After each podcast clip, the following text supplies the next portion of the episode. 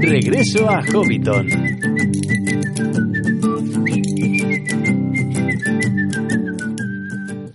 Saludos amigos hobbits y pueblos libres de la Tierra Media y bienvenidos a Regreso a Hobbiton, el podcast de la Sociedad Tolkien Española en este programa especial por el Día de leer a Tolkien.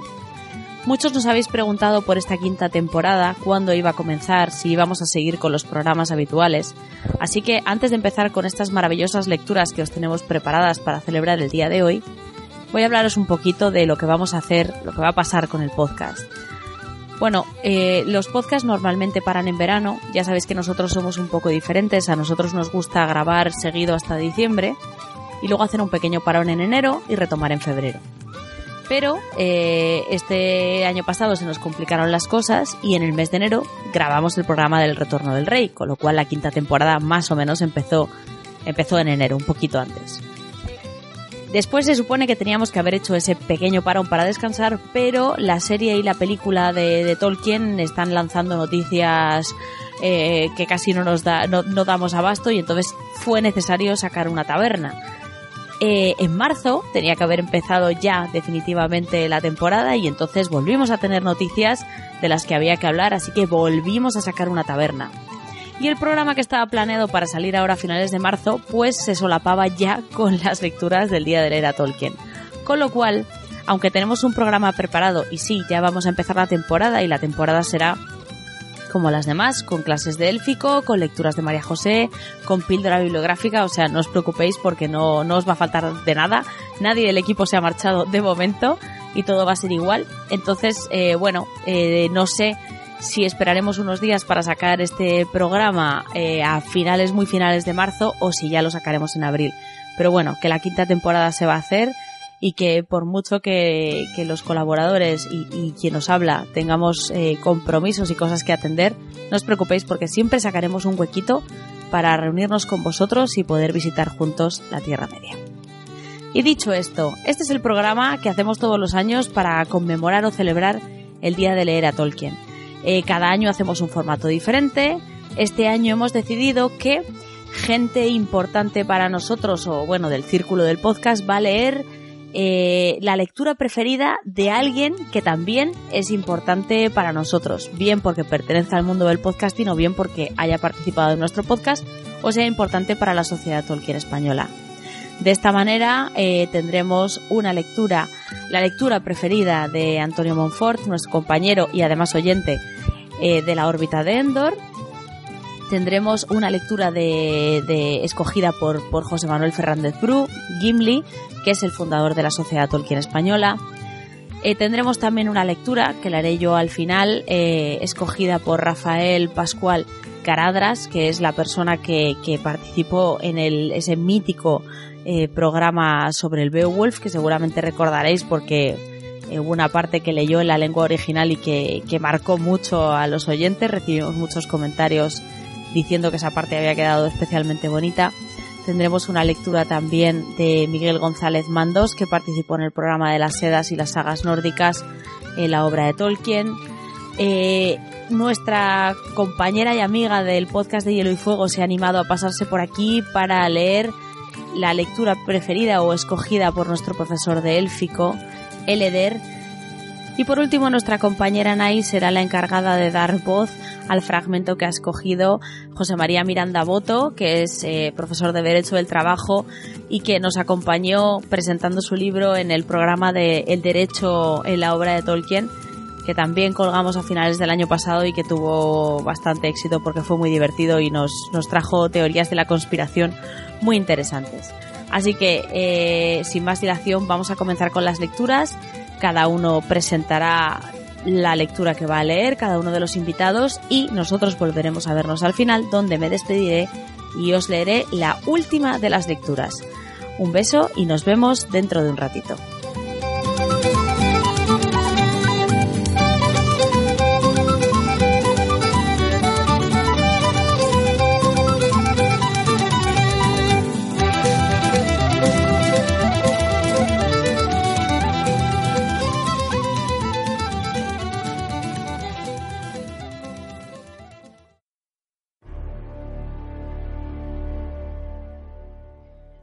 Pues voy a leer em, un fragmento que nos ha hecho llegar Miranda Boto, que habla sobre la arquitectura de Minas Tirith. Espero que os guste.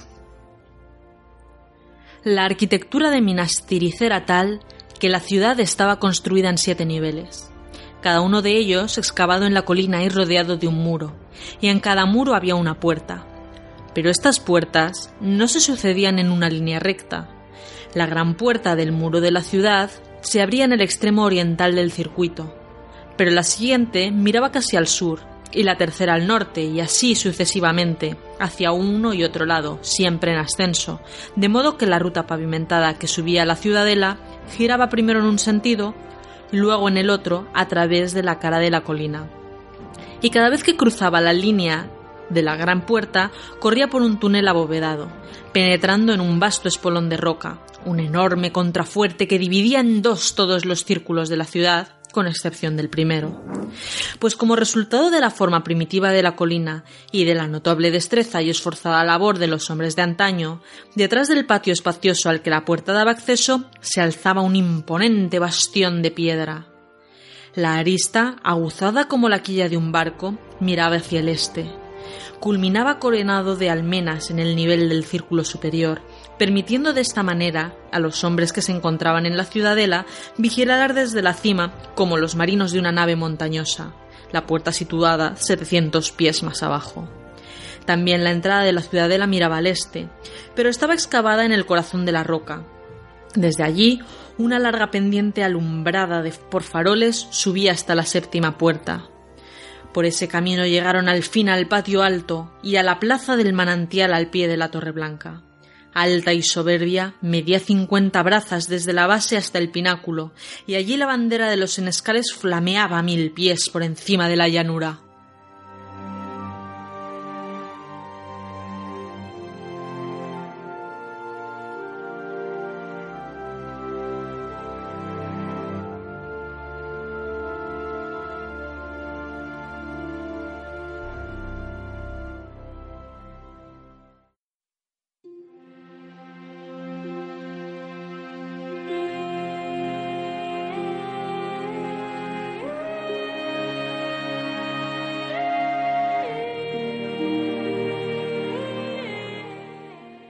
Bueno, voy a leer un fragmento del Silmarillion, concretamente del capítulo de Beren y Luthien, que nos ha pedido Antonio Monfort, eh, de la órbita de Endor. Desde entonces, durante cuatro años más erró Beren por Northonion, como proscrito solitario. Pero se hizo amigo de los pájaros y las bestias, y estos lo ayudaron y no lo traicionaron, y en adelante no comió carne ni mató a ninguna criatura que no estuviera al servicio de Morgoth. No temía la muerte, sino solo el cautiverio. Y como era audaz y estaba desesperado, escapó no solo de la muerte, sino también de las prisiones. Y las hazañas de su solitario atrevimiento tuvieron renombre en toda Beleriand, y las historias de esas hazañas llegaron aún a Doriath. Por fin Morgoth puso a su cabeza un precio no menor al precio de la cabeza de Fingon, rey supremo de los Noldor. Pero los orcos no iban detrás de él, y huían cuando se decía que andaba cerca. Por tanto, se envió contra él un ejército al mando de Sauron. Y Sauron llevó consigo licántropos, bestias salvajes habitadas por espíritus espantosos que él les había puesto. Toda esa tierra rebosaba ahora de mal, y todas las criaturas limpias la evitaban, y tanto se presionó a Beren que se vio forzado a huir de Dorthonion. En tiempos de invierno y de nieve abandonó la tierra y la tumba de su padre, y subiendo a las altas regiones de Gorgoroth, las montañas del terror, divisó la tierra de Doriath. Allí le dijo el corazón que descendería al reino escondido, no hallado todavía por pie mortal. Terrible fue su viaje hacia el sur.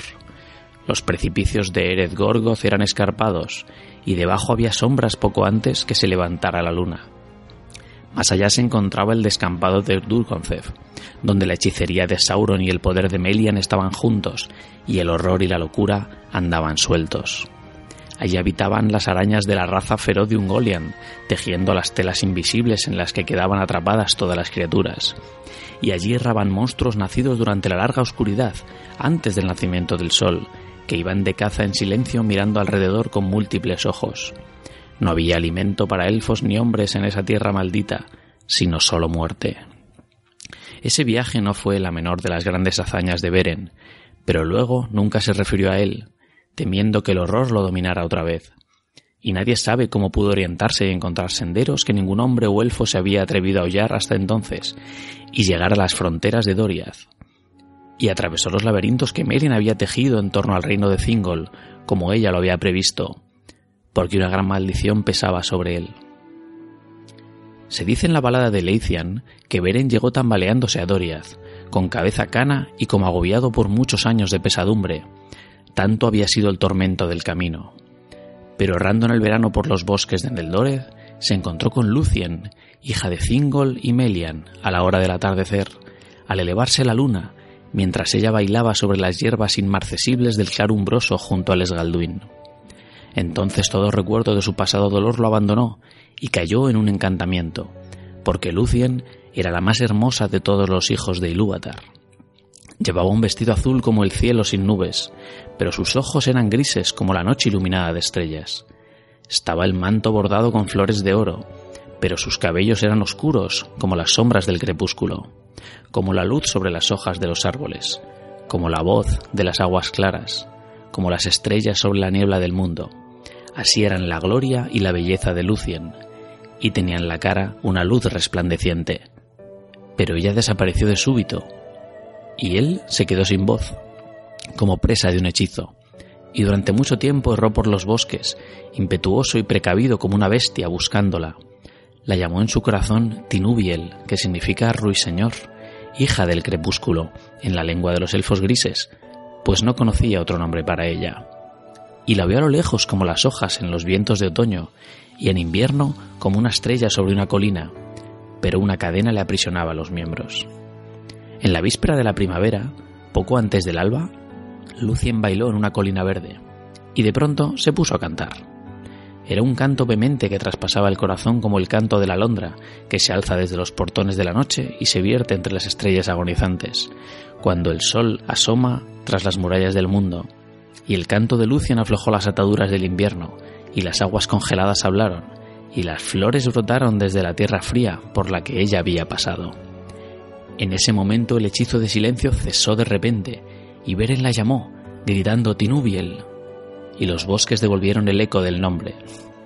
Entonces ella se detuvo maravillada, y no huyó más, y Beren se le aproximó. Pero cuando Tinubiel lo miró, la mano del destino cayó sobre ella, y lo amó. No obstante, se deslizó de entre los brazos de Beren y desapareció en el momento en el que rompía el día. Entonces Beren cayó desmayado en tierra como quien ha sido herido a la vez por el dolor y la felicidad, y se hundió en el sueño como en un abismo de sombra.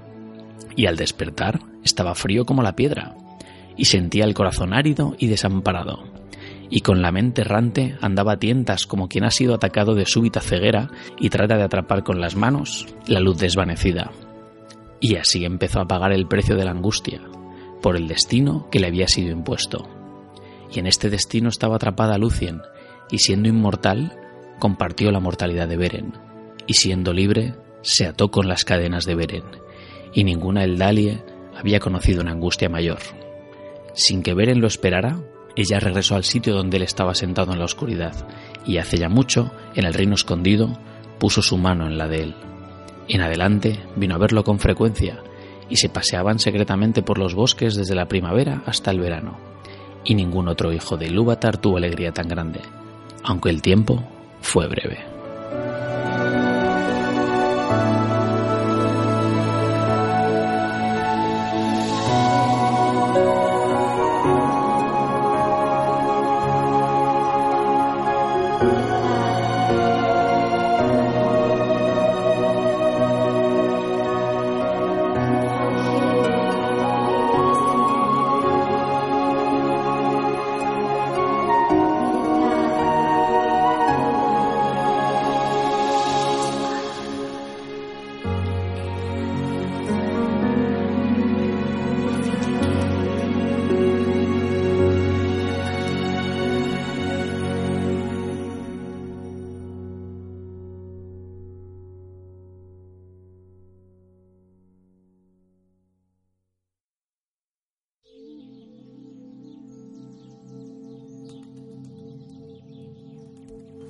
Salve a todos, aquí Erendis. Bueno, es un placer estar otro programa del Día Especial de Leer a Tolkien.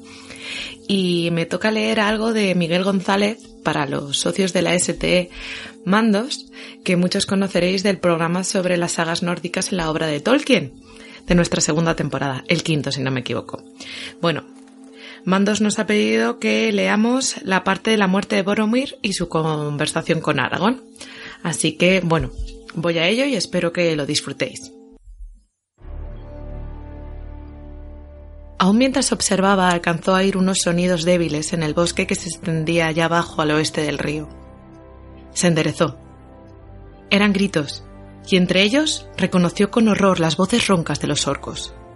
Un instante después resonó de súbito la llamada profunda y gutural de un corno, y los ecos golpearon las colinas y se extendieron por las hondanadas, elevándose sobre el rugido de las aguas en un poderoso clamor.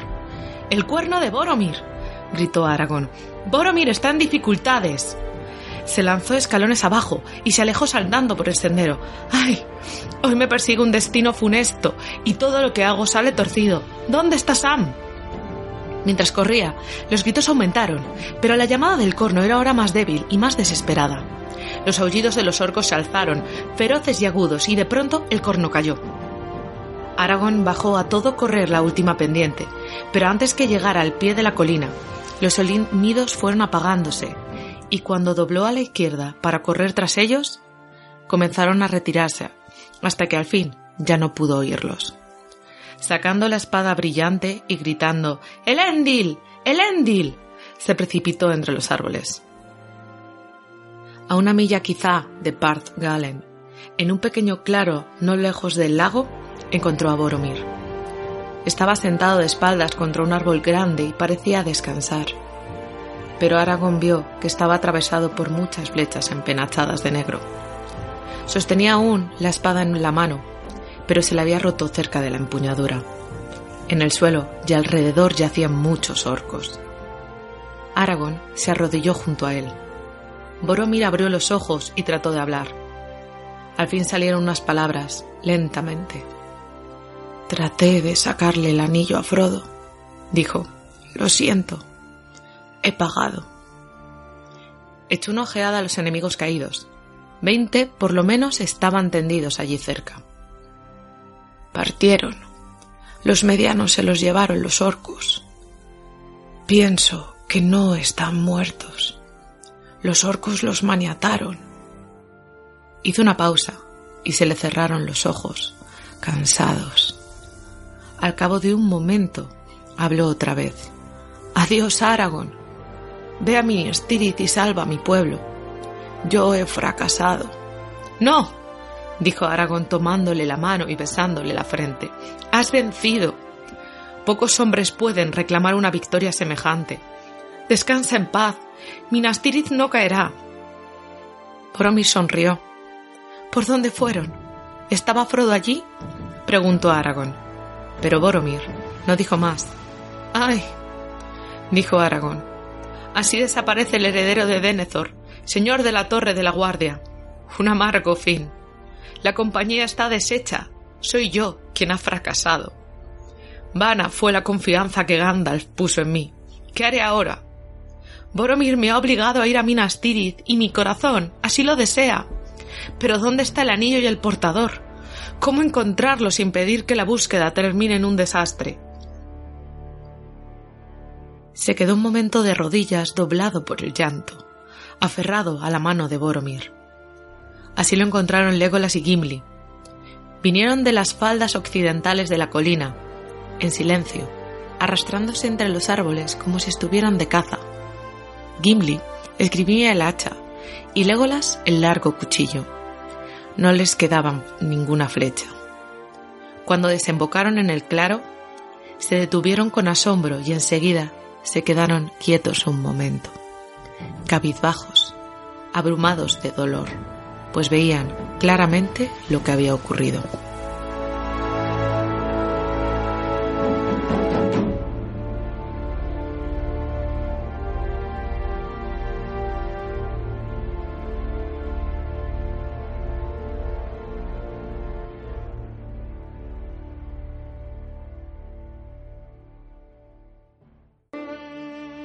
Fragmento del capítulo Rumbo a casa del Retorno del Rey, seleccionado por José Manuel Fernández Bru, Gimli. Al poco rato llegaron al punto del camino del este en que se habían despedido de Bombadil, y tenían la esperanza y casi la certeza de que lo verían allí de pie, esperándolos para saludarlos al pasar. Pero no lo vieron y había una bruma gris sobre las quebradas de los túmulos en el sur, y un velo espeso que cubría el bosque viejo en lontonanza.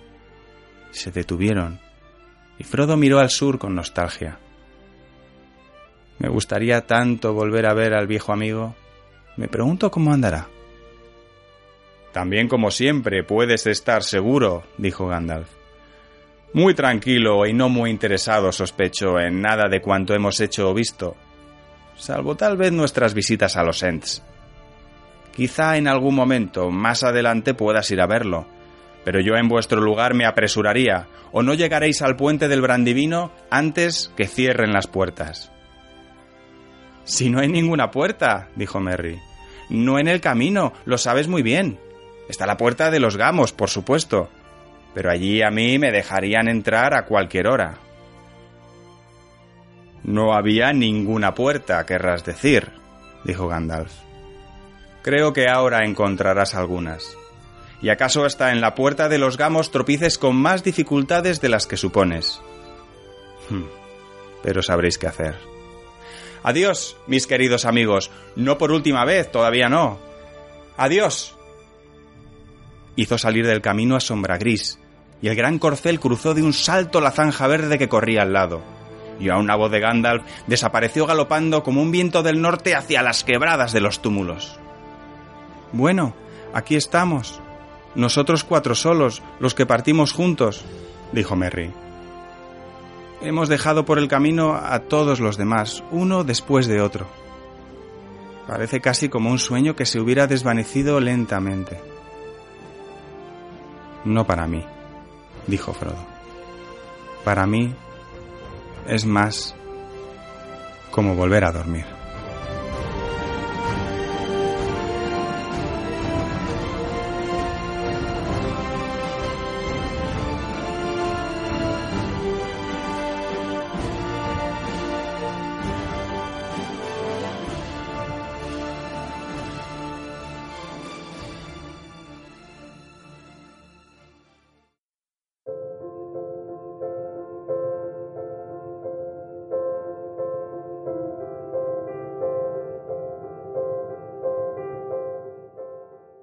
Hola, ¿qué tal? Soy Vero de Podcast de Hielo y Fuego, en el que cada semana diseccionamos la saga Canción de Hielo y Fuego de George R. R. Martin.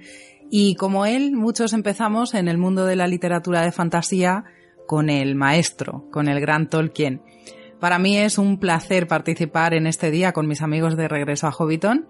No es ningún secreto que soy muy fan de las clases de élfico, así que es un gran honor leer este poema que ha sido elegido para mí por el mismísimo Eleder. Muchísimas gracias a todos por esta oportunidad, o como dirían nuestros amigos de orejas picudas, Antale Nayeru Barjualen. El último navío de las aventuras de Tom Bombadil.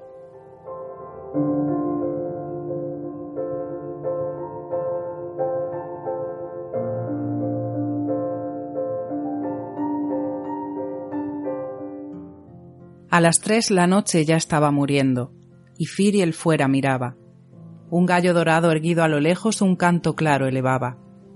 El alba era pálida, los árboles pardos, las aves al despertarse piaban, las hojas venían arrastrando una brisa fresca y suave. Vio crecer la luz desde la ventana e iluminarse la hierba. El rocío gris intenso brillaba en las hojas y en la tierra. Sus pies descendieron como la blanca nieve, veloces se deslizaron sobre el verde prado, bailaban alegres de rocíos salpicados. Bajó entonces Firiel al río corriendo con su túnica enjollada, se apoyó en un tronco curvo, sauce viejo, y observó un temblor del agua. Cayó un rayo azul y se zambulló, un martín pescador, raudo. El banco de lirio se desparramó, los juncos se balancearon. De pronto, una música hasta ella llegó. En sus hombros centelleaba su cabello libre, derramado al sol, al calor de la mañana. Oyó soplar flautas, oyó arpas tañidas, jóvenes voces de viento trayendo canciones claras, cristalinas, y campanas a lo lejos. Vio acercarse un barco de blanco esplendor, de proa erguida, elevada, con oro en los remos y en el espolón. Unos cisnes lo guiaban. Venía remando las hermosas gentes de la tierra de los elfos, de plata y de gris, tres resplandecientes con coronados cabellos. Alzaban su canto siguiendo las olas, llevando en sus manos arpas. Los campos son verdes, largas son las hojas, y todas las aves cantan, con auroras de oro una y otra vez se iluminará esta tierra, y una y otra flor veremos nacer, sin que el trigal envejezca. ¿Hacia dónde vais, hermosos remeros, embarcados por el río? ¿Acaso al crepúsculo? ¿A un lugar secreto en el gran bosque escondido? Poderosos cisnes en su vuelo os llevan al norte, a habitar las olas, a las islas frías de las costas de piedra donde lloran las gaviotas? Responden del barco, No, marchamos lejos por el último camino, dejamos atrás estos grises puertos desafiando al mar sombrío. Vamos hacia donde siempre crece el árbol blanco, hacia la última ribera, hogar de los elfos donde está brillando sobre la espuma la estrella Abandona ya los mortales campos de la Tierra Media, dejemos. Vuela una llamada desde el campanario en el hogar de los elfos. Aquí se marchitan las hierbas, el sol, la luna y las hojas caen. Nosotros oímos lejana esa voz que nos empuja a este viaje. Dejaron los remos, viendo a la doncella. Firiel, Firiel, exclamaron. ¿Oyes la llamada? Niña de la tierra. Queda sitio en nuestro barco solo para uno llevarte podemos. Tus días rápidos pasan, niña de la tierra, bella como un elfo, oye la última llamada. Firiel los veía desde la ribera, osando dar solo un paso. Profundo se hundieron sus pies en la arena y se detuvo mirando. Se alejó la nave, susurró al pasar rozando las aguas, lenta. No puedo partir, la oyeron llorar. Yo soy hija de la tierra. Y sobre su túnica, al estar de vuelta, ninguna joya brillaba bajo el techo oscuro y bajo la puerta, en la sombra de la casa. Ciñó su jubón de marrón rojizo trenzando el largo cabello y volvió al trabajo a paso cansino. El sol se fue diluyendo. Todavía fluyen los siete ríos los años uno tras otro, y pasan la nube y el sol con su brillo, y se agitan temblorosos el sauce y el junco, pero nunca más hacia el oeste pasaron como antes los barcos en agua mortal, y se acallaron sus cantos.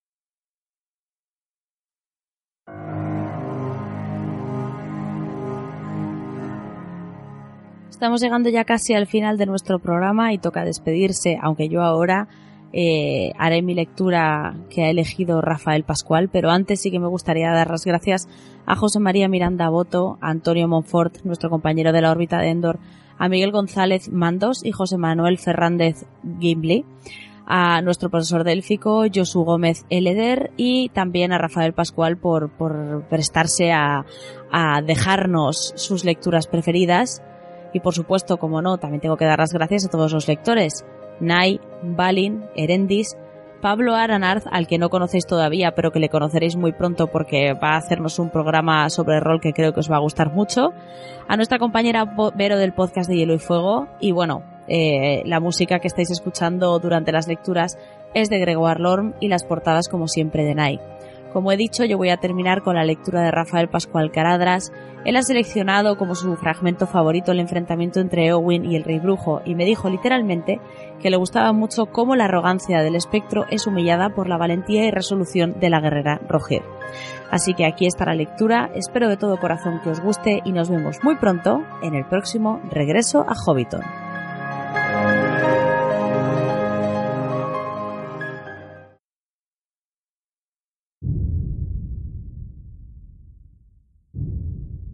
Rápida como una nube de tormenta descendió la sombra, y se vio entonces lo que era una criatura alada, un ave quizá, pero más grande que cualquier ave conocida, y parecía desnuda, pues no tenía plumas. Las alas enormes eran como membranas coriáceas entre dedos callosos. Hedían, una criatura acaso de un mundo ya extinguido, cuya especie, escondido en las montañas olvidadas y frías bajo la luna, había sobrevivido incubando en algún nido horrible esta progenie última y maligna.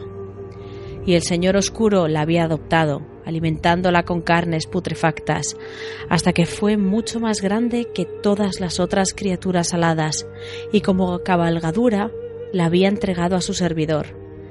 Descendió, descendió, y luego, replegando las palmas digitadas, lanzó un graznido ronco y se posó de pronto sobre Crin Blanca y le hincó las garras encorvando el largo cuello implume. Una figura envuelta en un manto negro, enorme y amenazante, venía montada en aquella criatura. Llevaba una corona de acero, pero nada visible había entre el aro de la corona y el manto, salvo el fulgor mortal de unos ojos. El señor de los Nazgûl llamando a su corcel antes de que se desvaneciera otra vez la oscuridad. Había retornado al aire y ahora volvía a atacar, trayendo consigo la ruina, transformando la esperanza en desesperación y la victoria en muerte. Blandía una gran maza negra. Pero Theoden no había quedado totalmente abandonado. Los caballeros del séquito yacían sin vida en torno o habían sido llevados lejos de allí, arrastrados por la locura de sus corceles. Uno, sin embargo, permanecía junto al rey, el joven Dernhelm, más fiel más allá del miedo, y lloraba, pues había amado a su señor como a un padre. Durante la batalla y hasta que la sombra bajó, Merry se había mantenido a salvo en la grupa de hoja de viento, pero de pronto el corcel, aterrorizado, había arrojado al suelo sus jinetes, y ahora corría desbocado a través de la llanura. Merry se arrastraba en cuatro patas como una limaña aturdida. Se sentía ciego y enfermo de terror. ¡Paje del rey! ¡Paje del rey! le gritaba el corazón dentro del pecho. Tu obligación es seguir junto a él. Seréis como un padre para mí, dijiste. Pero la voluntad no le obedecía y el cuerpo le temblaba. No se atrevía a abrir los ojos ni a levantar la cabeza. De improviso, en medio de aquella oscuridad que le ocupaba la mente, creyó oír la voz de Dernhelm, pero le sonó extraña, como si le recordase la de alguien que conocía. Vete de aquí, Dwimmerlike, señor de la carroña. Deja en paz a los muertos. Una voz glacial le respondió. No te interpongas entre el Nazgûl y su presa. No es tu vida lo que arriesgas si te atreves a desafiarme. A ti no te mataré. Te llevaré conmigo muy lejos, a las casas de los lamentos, más allá de todas las tinieblas, y te devorarán la carne, y te desnudarán la mente, expuesta a la mirada del ojo sin párpado. Se oyó el ruido metálico de una espada que salía de la vaina. Haz lo que quieras, mas yo lo impediré si está en mis manos, impedírmelo. A mí. Estás loco. Ningún hombre viviente puede impedirme nada. Lo que Merry oyó entonces no podía ser más insólito para esa hora. Le pareció que Dernhelm se reía y que la voz límpida vibraba como el acero. Es que no soy ningún hombre viviente. Lo que tus ojos ven es una mujer. Soy Eowyn, hija de Eomund pretendes impedir que me acerque a mi señor y pariente. Vete de aquí, si no eres una criatura inmortal, porque vivo o espectro oscuro, te traspasaré con mi espada si le tocas. La criatura alada respondió con un alarido, pero el espectro del anillo quedó en silencio, como si de pronto dudara. Estupefacto más allá del miedo, Merry se atrevió a abrir los ojos. Las tinieblas que le oscurecían la vista y la mente se desvanecieron. Y allí, a pocos pasos, vio a la gran bestia, rodeada de una profunda oscuridad, y montando en ella como una sombra de desesperación, al señor de los Nazgûl. Un poco hacia la izquierda, delante de la bestia alada y su jinete, estaba ella, la mujer que hasta ese momento Merry llamara Delhem. Pero el yelmo que le ocultaba el secreto de Eowyn había caído y los cabellos sueltos de oro pálido le resplandecían sobre los hombros. La mirada de ojos grises como el mar era dura y despiadada, pero había lágrimas en sus mejillas. La mano esgrimía una espada y alzando el escudo se defendía de la horrenda mirada del enemigo. Era Eowyn y también era Derhelm. Y el recuerdo del rostro que había visto en el sagrario a la hora de la partida reapareció una y una vez y otra vez más en la mente del hobbit. El rostro de alguien que ha perdido toda esperanza y busca la muerte. Y sintió piedad y asombro. Y de improviso, el coraje de los de su raza, lento en encenderse, volvió a mostrarse en él. Apretó los puños. Tan hermosa, tan desesperada, Eowyn no podía morir. En todo caso, no iba a morir a solas, sin ayuda.